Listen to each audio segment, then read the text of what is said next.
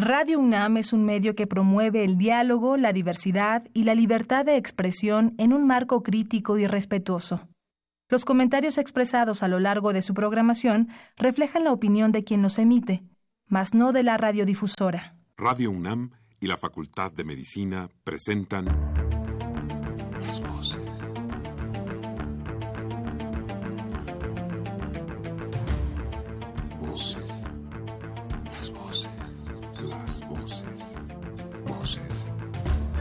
Las voces de la salud. Reflexión y análisis de las ciencias médicas. Acompáñenos. Muy buenas tardes, muy buenas tardes, estimados radioescuchas. Sean bienvenidos a su programa Voces de la Salud, un programa dedicado justamente a la información, a la difusión de la salud, porque estoy seguro que todos siempre deseamos tener más salud, más información, más desarrollo, más salud. Y justamente el día de hoy vamos a tratar un tema bien importante. Eh, les habla en el micrófono el profesor Alejandro Godoy y hoy contamos con la presencia de la doctora Luz María Moreno Tetlacuilo.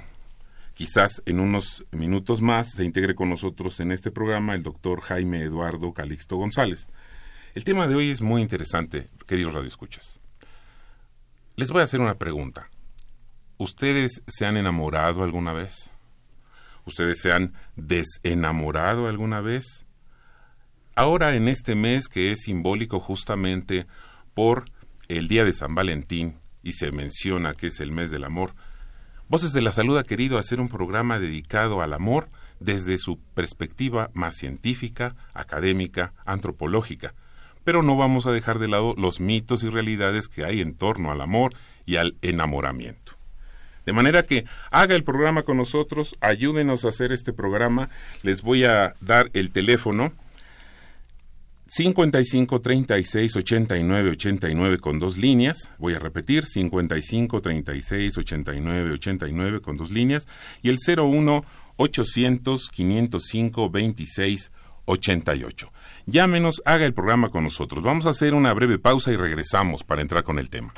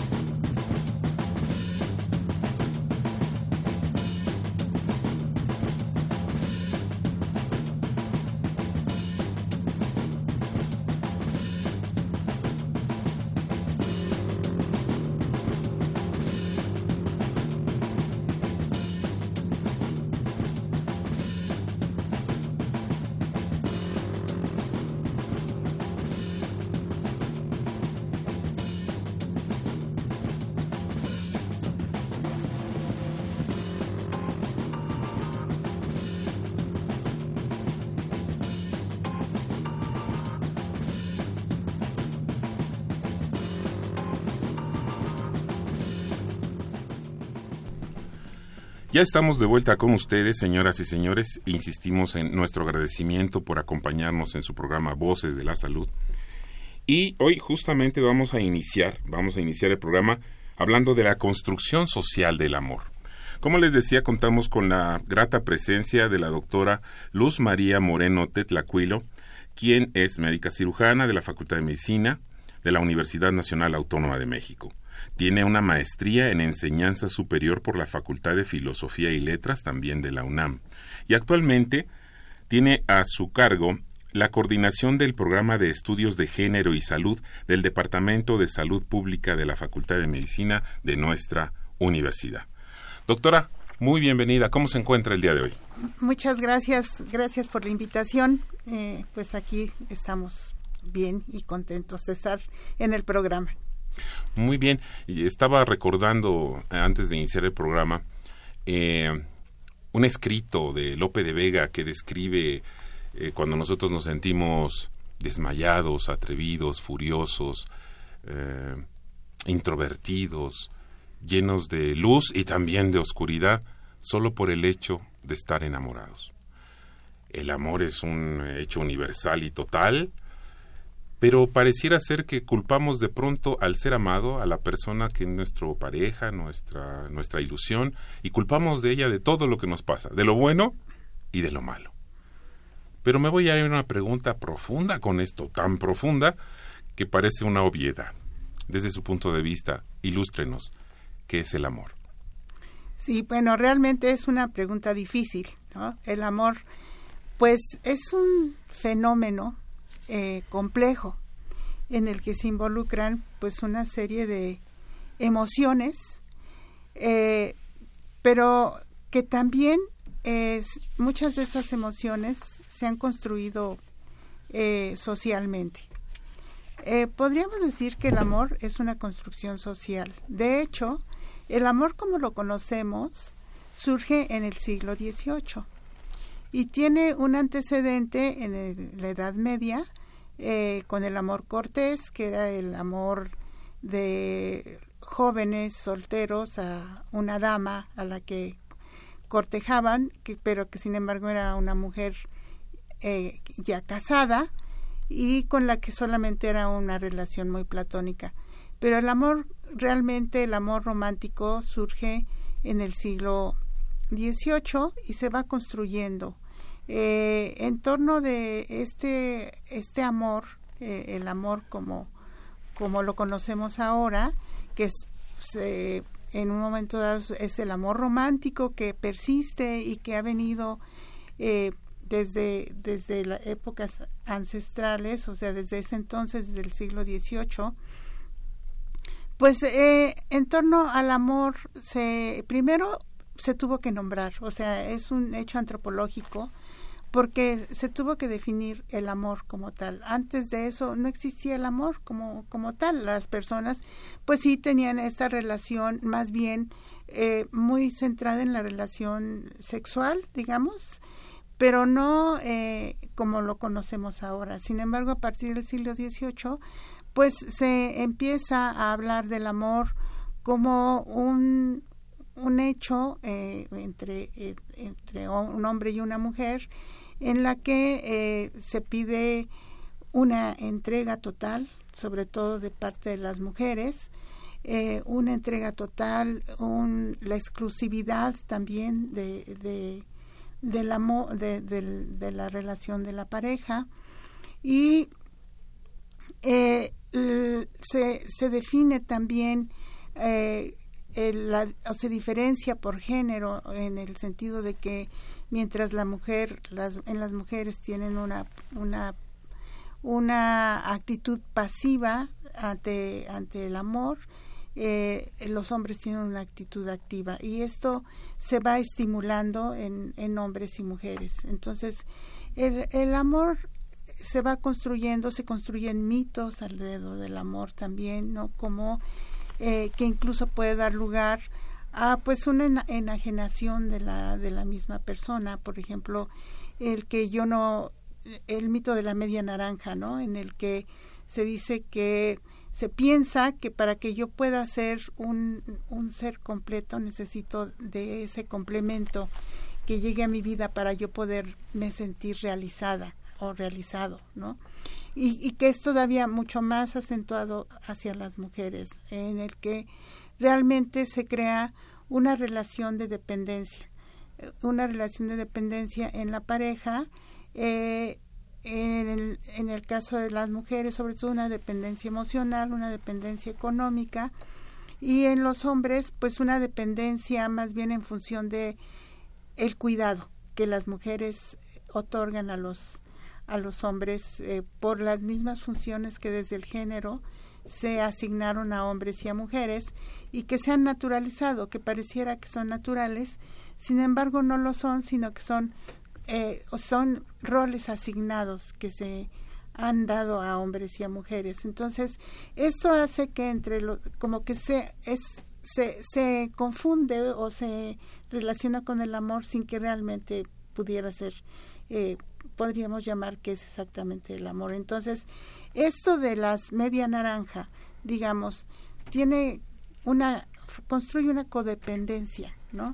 Entonces hay una autora, que, una autora catalana, María Jesús Izquierdo, quien habla no de la media naranja, sino de dos naranjas completas. Y él dice, ella dice, el amor sería mucho más pleno si fueran dos, dos personas independientes, autónomas, que se enamoren y que mm, estén juntas porque desean estar juntas y no por una dependencia. Entonces, este mito de la media naranja en realidad lo que crea es una dependencia que no es muy sana, ¿no? No es muy muy muy saludable para la relación de pareja porque se pierde autonomía, se crea dependencia.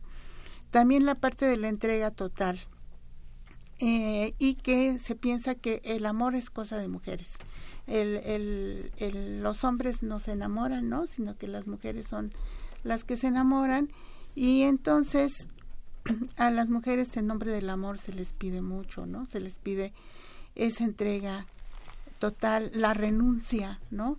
La renuncia a, a muchas, muchas cosas, se pierde el poder de negociación, lo que resulta un poquito grave en el momento, por ejemplo, de eh, la negociación para relaciones sexuales protegidas, por ejemplo, para el caso de la salud, y que expone a las mujeres mucho más a las a la transmisión de infecciones de transmisión sexual, porque justo las mujeres no, no, no negocian, sino que están sujetas a la autoridad masculina. También en, este, en esta construcción social de, del amor, eh, a los hombres eh, como género, como de manera socialmente, eh, se les se les otorga la autoridad y el dominio sobre las mujeres.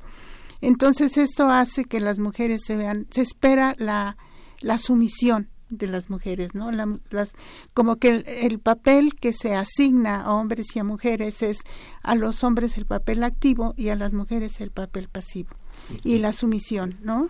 Claro, y es muy interesante todo lo que nos está mencionando. Hay muchos temas. Eh, no he querido interrumpirla porque me parece muy, muy interesante y cómo, cómo eh, es justamente esta construcción del amor. Ya nos hablaba de que este concepto realmente viene a partir del siglo XVIII y eh, que tenía que ver más bien con un asunto de relaciones sexuales, estrictamente quizás exclusivamente para la reproducción.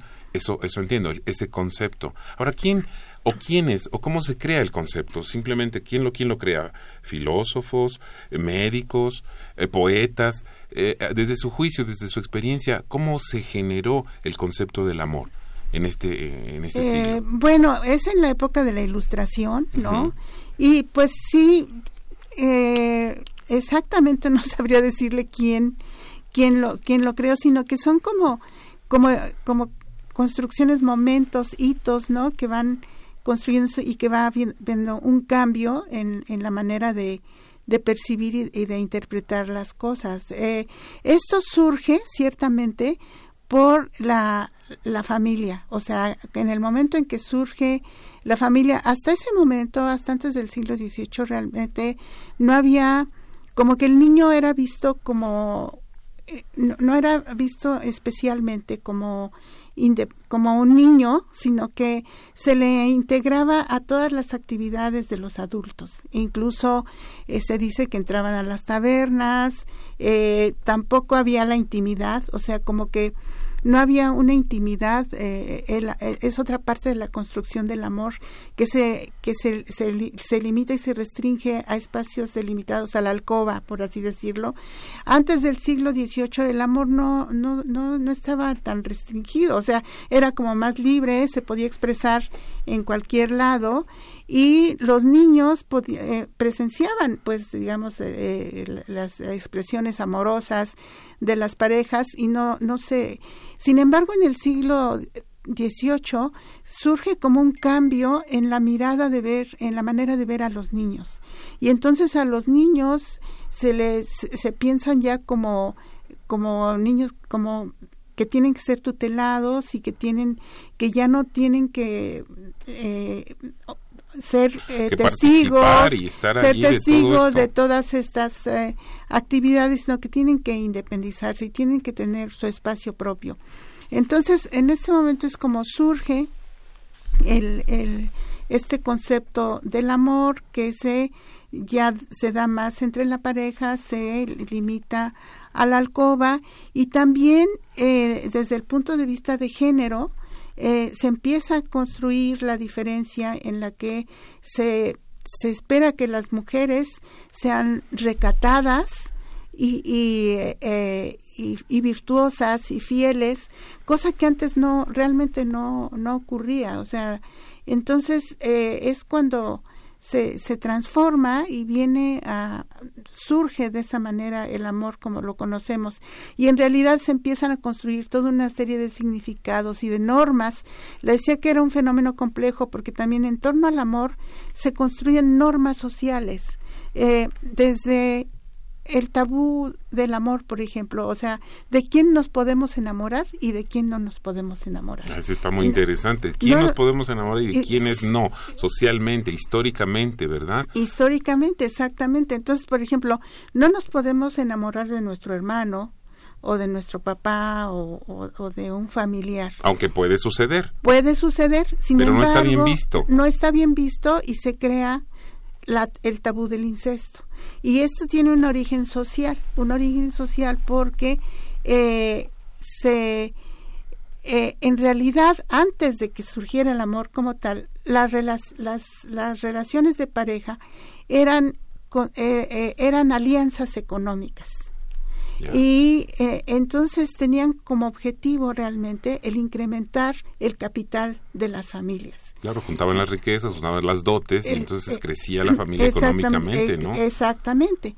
Entonces, ¿qué es lo que pasaba si yo me enamoro de mi hermano y me caso con mi hermano? El capital familiar no va, no se va a incrementar. Entonces, de ahí surge esta prohibición de de, el, eh, de que no me puedo enamorar de mi, de mi familia, ¿no? De algún familiar. Por otro lado, también están la parte de los grupos étnicos, ¿no? Entonces, un ejemplo sería, por ejemplo, en Estados Unidos, de cómo, eh, si, si observamos, los negros solo se casan entre entre, su raza. entre su raza y blancos con blancos.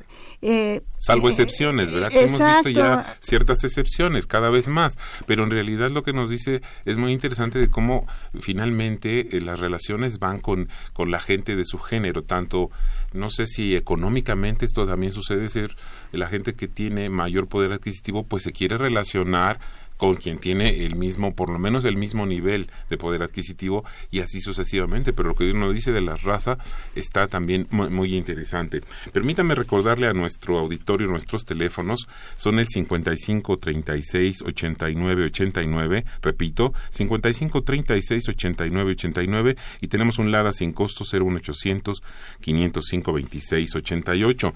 Llámenos. ¿Tiene usted alguna pregunta?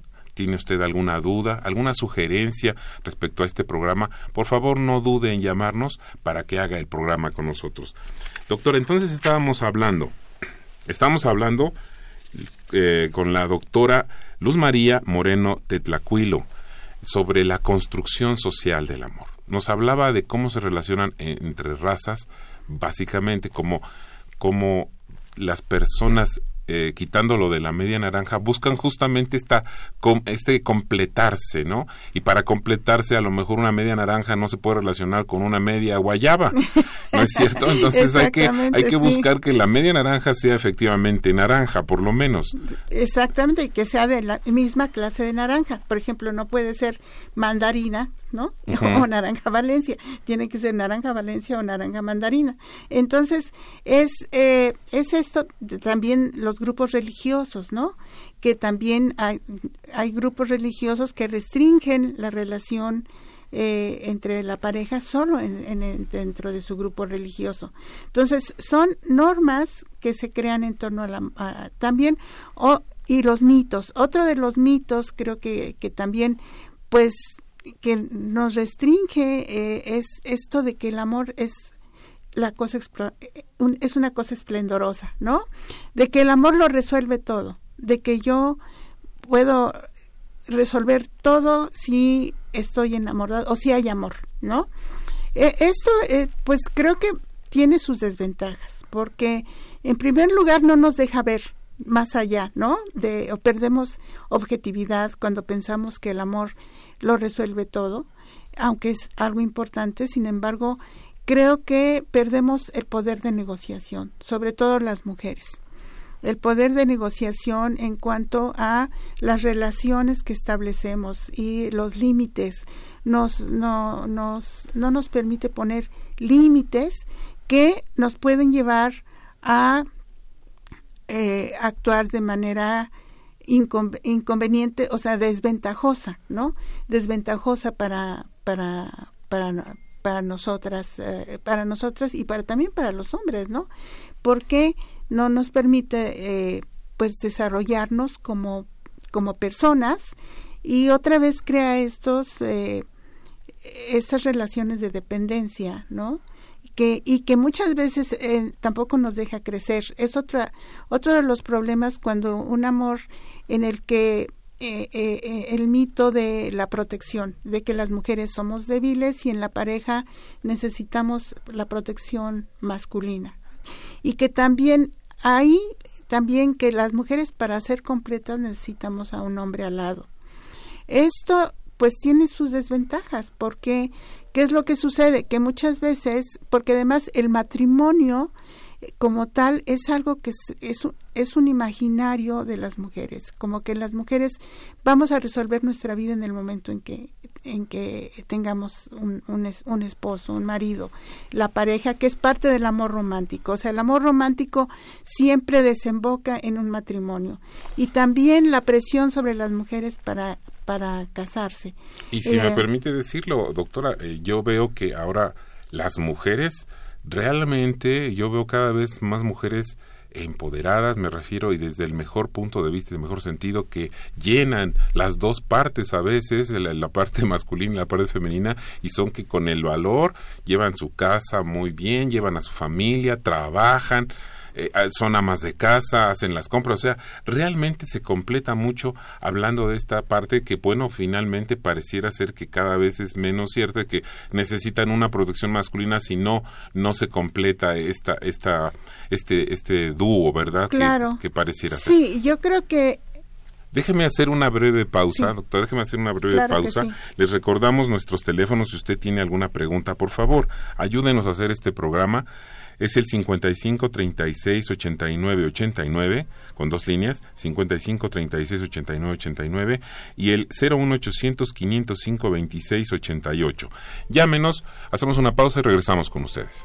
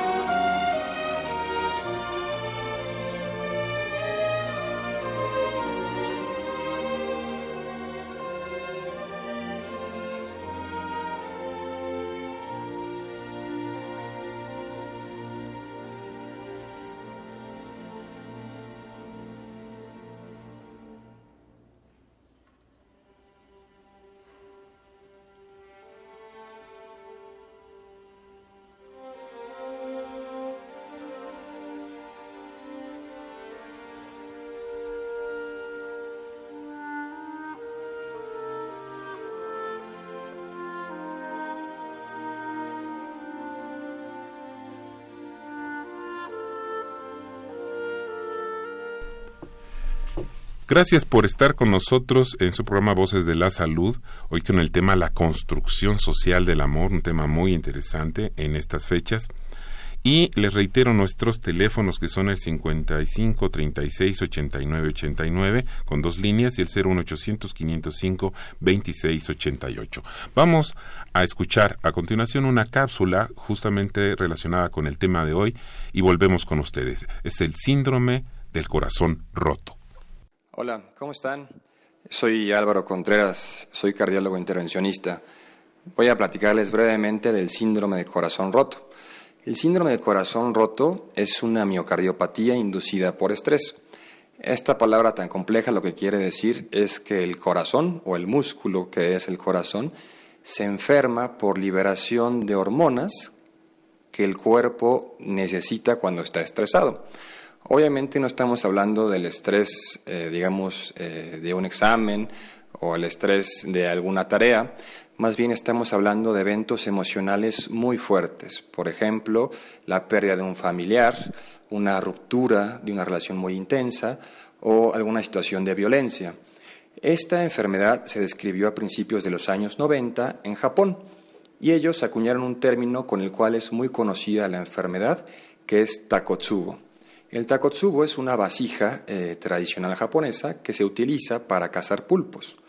Esta vasija tiene una forma muy particular, en la cual tiene como una pelotita abajo y un cuello muy angosto, y el corazón, cuando sufre este síndrome o esta miocardiopatía, adquiere una forma muy similar, por lo cual se conoce a esta enfermedad también como enfermedad de Takotsubo.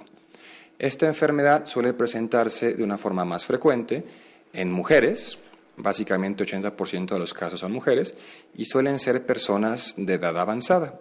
No siempre se identifica el antecedente de estrés emocional, pero pueden identificarse otros factores, como antecedentes de enfermedades o patologías psiquiátricas o algún tipo de enfermedad sistémica grave. Por ejemplo, accidentes, cirugías o eh, infecciones muy severas.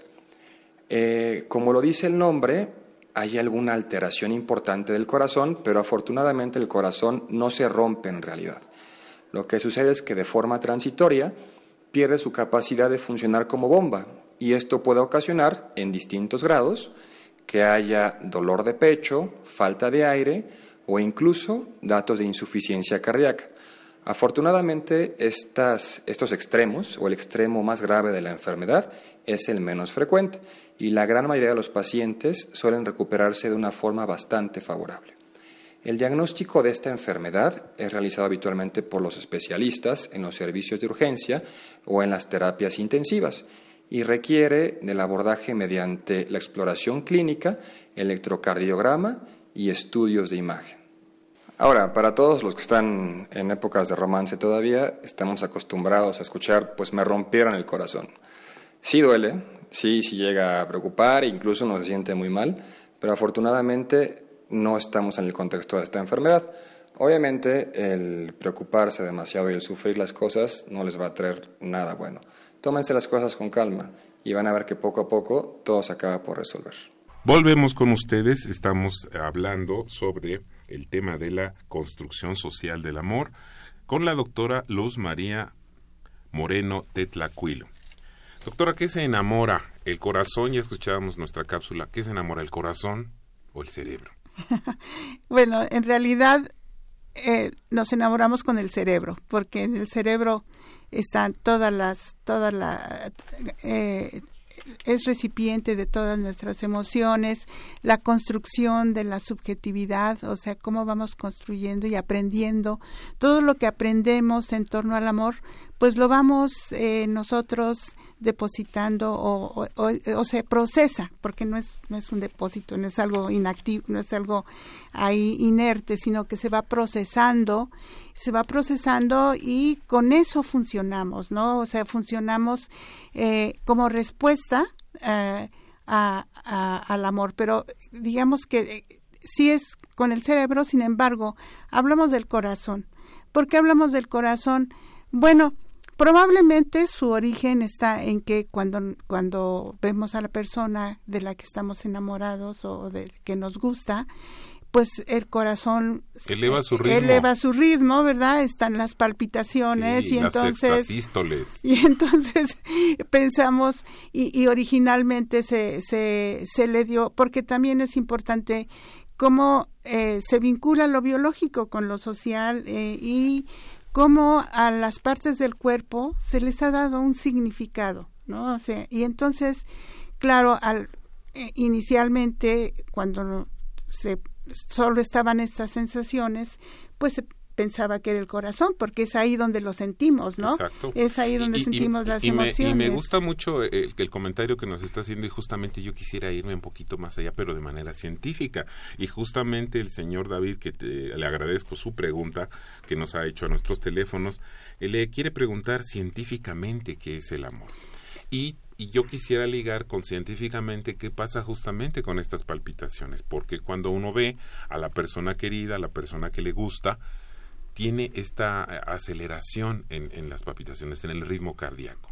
¿Nos podría ayudar a descifrar esto, doctor? Sí. Gracias. Bueno, primero, probablemente eh, el señor eh, David, David se refiere, cuando habla del amor desde el punto de vista científico, se refiere a los aspectos biológicos.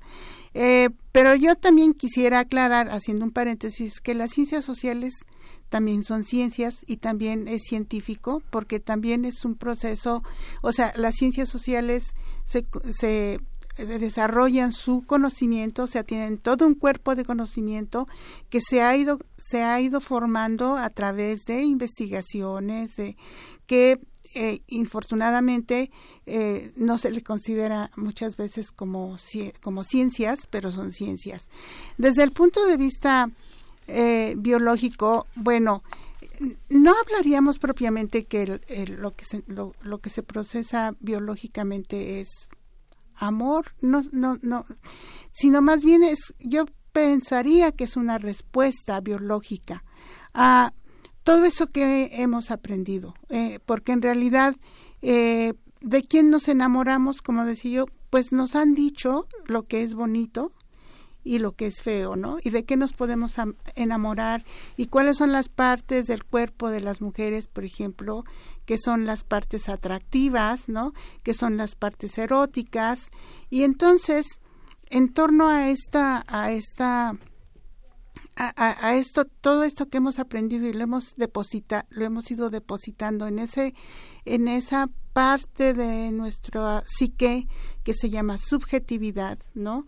Porque además todo eso que hemos visto lo hemos ido aprendiendo y lo hemos ido interpretando de una manera personal y que se llama subjetividad. Todo eso, pues genera respuestas eh, biológicas, respuestas bioquímicas, respuestas fisiológicas, ¿no? Secreción de sustancias. Eh, y entonces, justamente sí, al, al, al, ver, al ver yo a la persona que me gusta, eh, que, que, corresponde a mis valores, porque en realidad son valores de belleza, valores eh, que corresponde a eso que me, que me atrae, eh, valores sociales. Incluso valores culturales. Exactamente. De lo que me parece bello, de lo que es digno de, de ser amado. Sí. pues se generan sustancias como catecolaminas, ¿no? adrenalina, que hace que mi corazón funcione más rápido, ¿no? Que funcione más rápido y que también sienta sudoración, sienta inquietud y todo eso hace que, ¿cómo se llama? Me, me, me, vaya, me, pues me, se, se, muestren todas esas acciones, ¿no? Que se manifiestan externamente, pero que tienen que ver mucho con, pues todas las reacciones que van desde el hipotálamo a las eh, corteza suprarrenal y cómo desde la corteza suprarrenal se, se genera la adrenalina y la adrenalina aumenta el ritmo cardíaco. Y entonces pues bueno, eso digamos es lo que podríamos eh, llamar desde el punto de vista de, de, del amor y que son todas esas manifestaciones que se dan durante el enamoramiento, ¿no? Qué importante todo lo que nos está comentando. la doctora Moreno Tetlacuilo.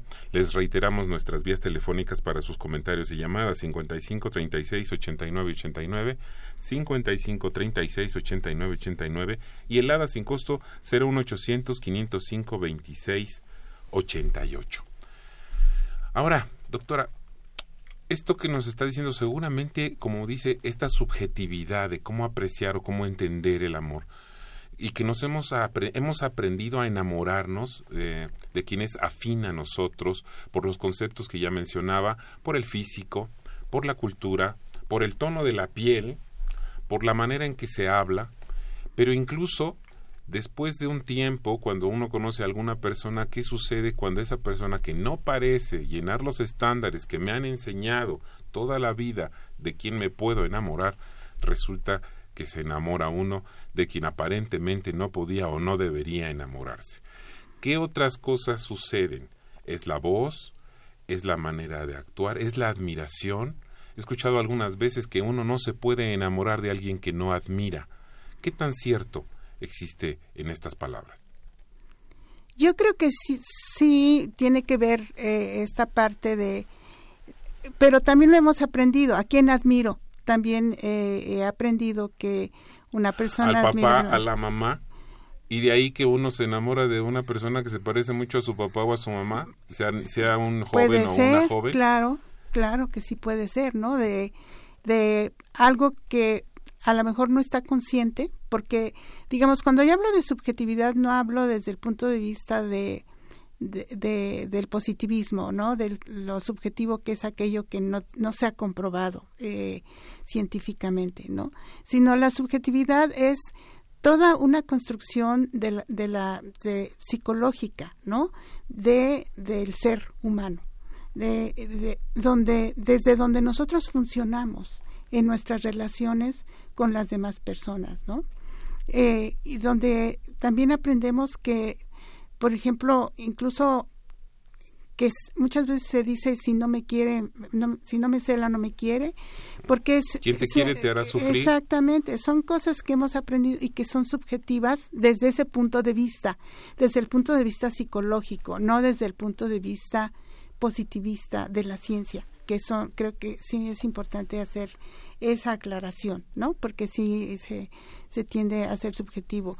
Pero eh, creo que la esto que me preguntaba de por qué me enamoro de alguien que me pues porque llena de, cierta manera no es la persona es una persona prohibida pero sí tiene características que otras características y otros atributos como decía por ejemplo pues si me han enseñado que lo máximo son las personas inteligentes, brillantes, y esa persona de quien no me debería de enamorar es una persona brillante, pues eh, me puedo enamorar de esa persona, ¿no? Aunque no corresponda y entonces pues ahí viene un sufrimiento, ¿no?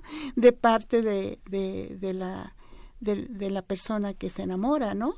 O de las personas que se enamoran. En e, este Evidentemente es un tema que podríamos hacer seis o siete programas y no terminaríamos con todo lo que se refiere al por qué y el cómo funciona el amor científicamente, pero también socialmente. Todo esto eh, relacionado a cómo justamente nos, nos vamos vinculando con una persona por un hecho de reproducción, desde un hecho de reproducción de trascender, de formar una familia, o sea, realmente son muchísimos los, los aspectos que tiene este tema y creo que eh, por eso es muy importante que lo trajéramos hoy a este programa, sobre todo por, eh, por la fecha que se aproxima. Les reiteramos, eh, voy a sacar ya sus llamadas al aire con mucho gusto, les reiteramos, nuestros teléfonos son el 55 36 89 89 y tenemos un LADA sin costo que es el 01800 505 26 88. La construcción social del amor es nuestro tema de hoy y lo estamos tratando con la doctora Luz María Moreno Tetlacuilo. Doctora, aquí eh, tenemos una pregunta que nos está haciendo nuestro auditorio. Eh, ¿Es cierto que el amor dura tres años como máximo? Pues es el enamoramiento, ¿no? O sea, eh, el, enamoramiento que es este, este periodo durante el cual uno siente, eh, se siente muy ligado a la otra persona, ¿no? Y que después va evolucionando hacia el amor. Digamos que no necesariamente, como que el enamoramiento es más una atracción, una atracción eh, hacia la otra persona, ¿no? Un, un no puedo vivir sin ti, un, una, un, una eh, manera intensa de vivir la relación afectiva con la otra persona, pero que después da paso a lo que podríamos llamar el amor. Bueno, es que podríamos llamar amor después de, de, este proceso de enamoramiento y que se puede tener una duración eh, eh, permanente, pues, permanente o, de unos años, ¿no? En un periodo en el que ya como que pasa todo ese periodo muy emocional y en el que ya me relaciono con la, otra persona con pues porque me siento a gusto, porque comparto cosas, porque podemos hacer cosas juntas que disfrutamos, eh, porque podemos platicar, o sea, todo, todo ese proceso de, que ya es eh, el vínculo, ¿no?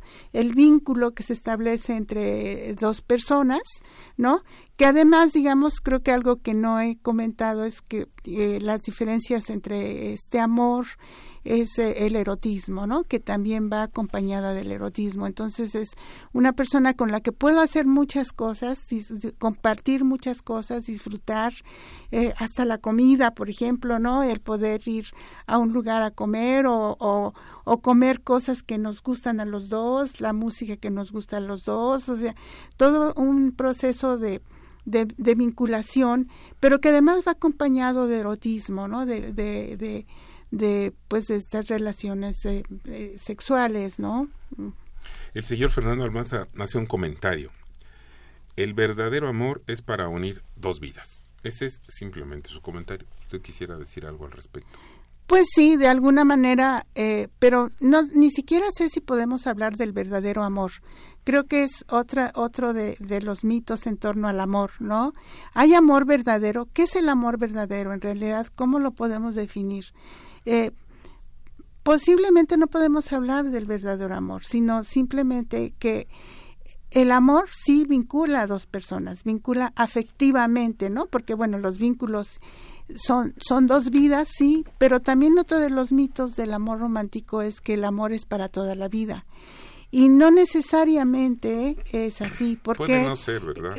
Puede no ser porque eh, en esta relación, o sea, el amor finalmente eh, está, es algo que cruza una relación entre dos personas en las que hay relaciones de poder, o sea, son relaciones afectivas, pero en las que necesariamente hay relaciones de poder.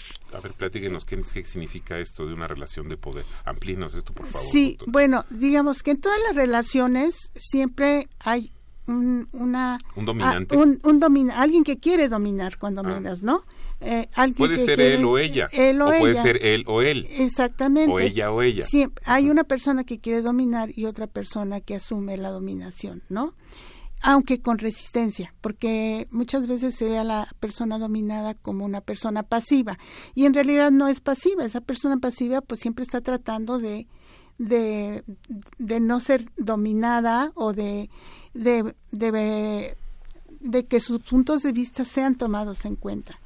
Entonces, en la relación de pareja, que es del amor que estamos hablando, en la relación de pareja, socialmente, eh, eh, digamos, está atravesada por las relaciones de, son relaciones de género, en la que a, a los hombres se les ha, socialmente, se les ha atribuido el poder, se les ha concedido el poder sobre las mujeres, el dominio sobre las mujeres.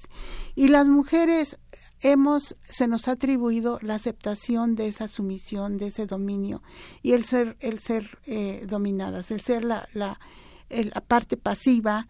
Eh, sin embargo, como le decía, no hay no, no hay una pasividad como tal completa, sino que hay resistencia porque finalmente como ser humano, como seres humanos las mujeres, pues tienen también sus inquietudes y quieren también llevar la relación hacia donde ellas consideran que podría ir esa relación y no hacia donde el hombre está marcando eh, el camino hacia la relación.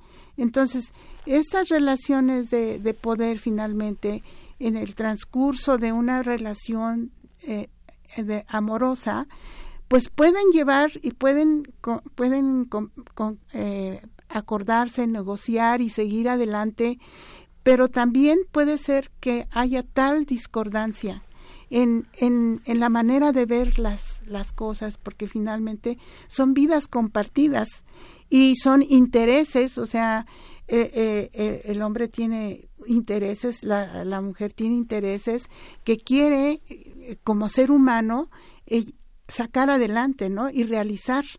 Entonces, si estas, estas no, no, se, no se llega a una negociación y ya no se puede seguir adelante, entonces viene la ruptura.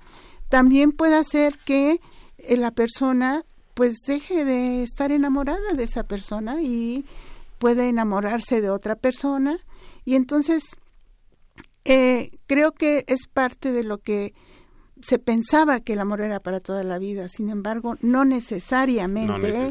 No, quiere decir que sí, no, que sí haya parejas que pueden sacar adelante esta, estas relaciones de poder negociando y o bien también puede ser que estén esta relación de toda la vida sea a costa de, de, una de las partes y que generalmente es a costa de las mujeres que aunque actualmente como me decía hace un rato realmente ya como que las mujeres ya han cambiado tienen otra manera de están más empoderadas y que esto también dificulta las relaciones no pero que las mujeres eh, eh, estas relaciones de dominación subordinación pueda hacer que la persona realmente renuncie a todos sus intereses, renuncie a todo aquello que quiere en pos de ese amor romántico, de eso que se espera. Y entonces por eso también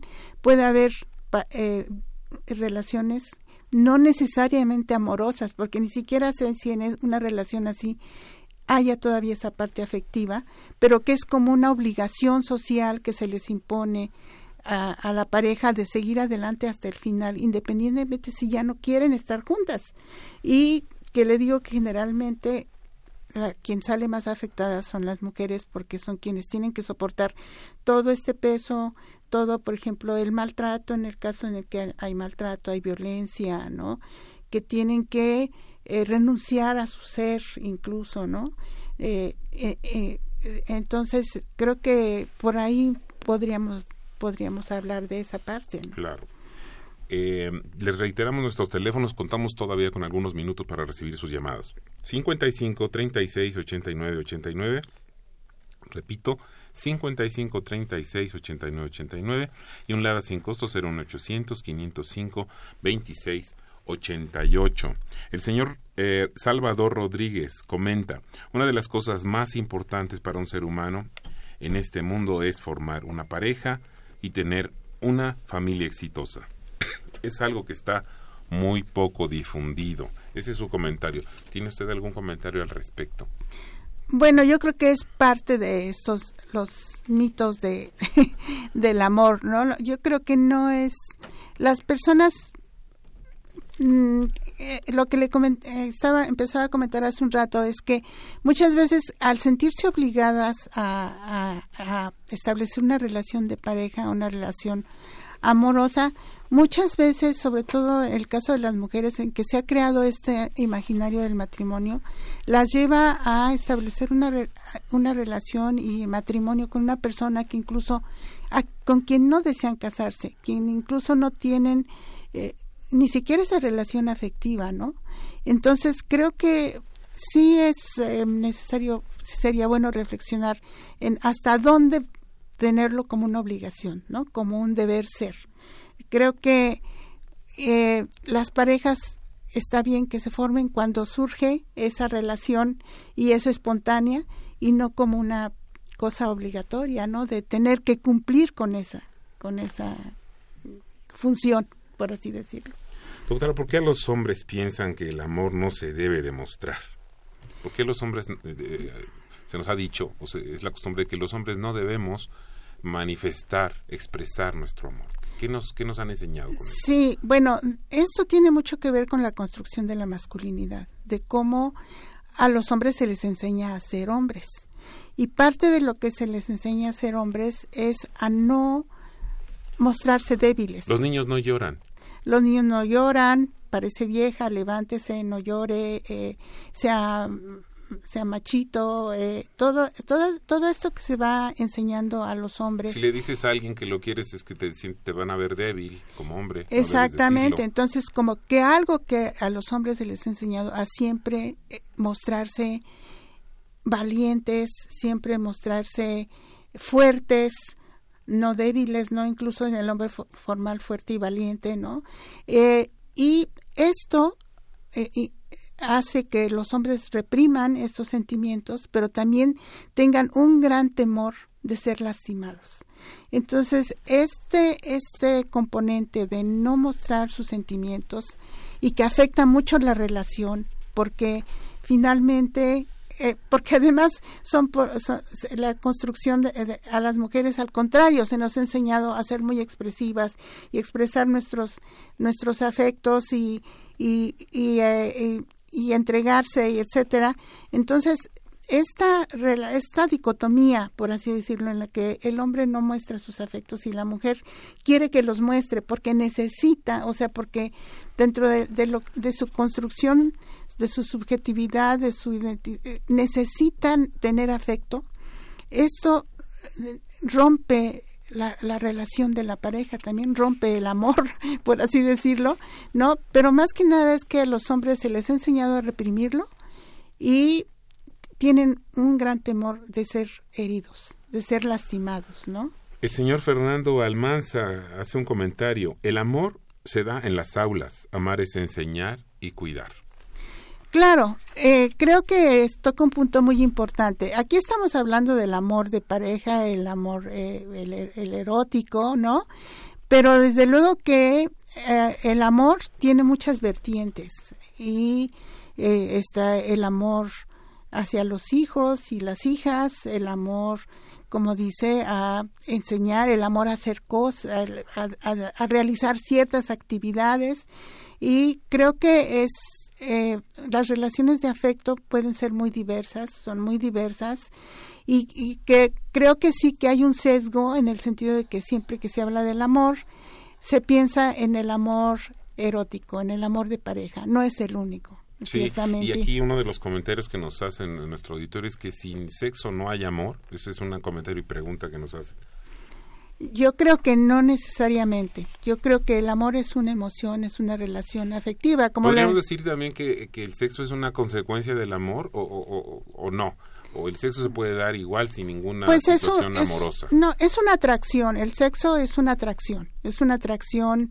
Eh, ay, sí, es muy relacionada con la reproducción. ¿No?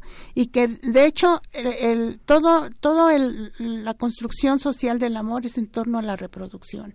O sea, tiene como base eh, el, eh, la función biológica de la reproducción y que eh, pero no necesariamente el amor tiene que llevar a, a una relación sexual. como yo les comentaba al principio, el amor cortés eh, que se dio en la Edad Media era de jóvenes que se enamoraban de su dama y, y, y, con la que no establecían una relación sexual, sino era solamente un amor platónico. Entonces creo que el amor platónico también existe y no necesariamente lleva a una relación y también una, una, una relación sexual no necesariamente implica amor, afecto, ¿no? y sobre todo actualmente como que se ha tendido mucho a tener a, más estas relaciones de tipo sexual, ¿no? Estamos prácticamente terminando el programa. Eh, yo quisiera hacer un par de comentarios de nuestro auditorio, que son comentarios, y pedirle una reflexión final si hay algo que usted quisiera, con, lo que quisiera cerrar el programa, doctora, se lo agradecería mucho. Señor Fernando comenta, en el amor no hay justicia. Así nos dicen, el amor no hay justicia. Y otro comentario que nos ponen aquí de Jaime Sabines, eh, un texto, el poeta mexicano, El amor es eterno, dura hasta que se acaba. Así dice. Y lo la hormona, aunque mona se vista, hormona se queda. Esos son los dos comentarios que nos hace.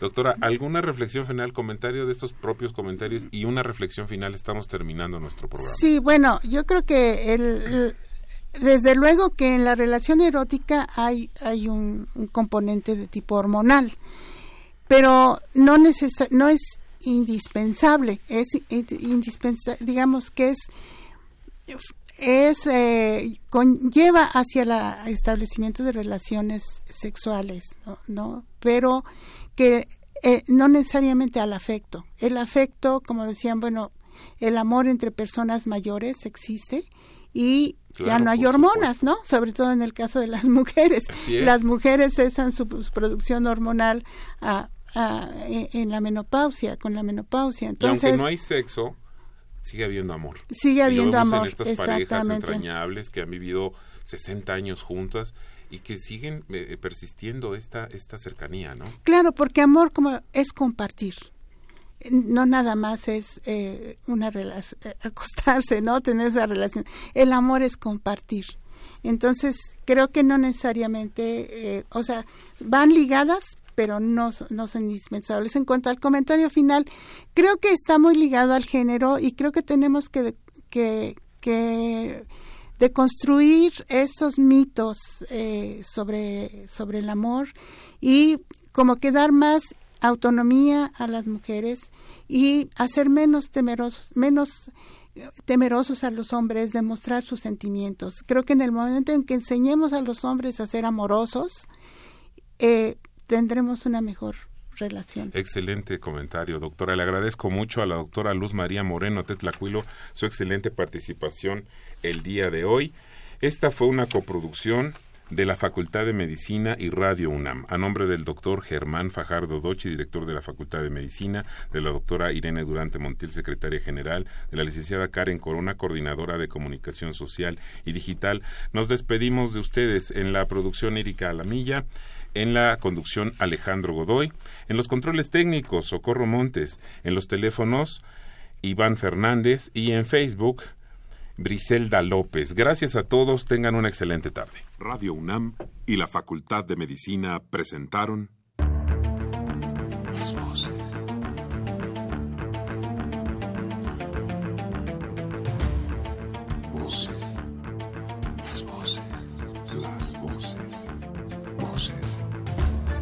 Las voces de la salud.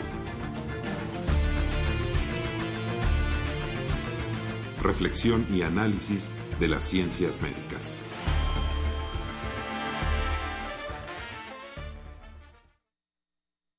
Tercera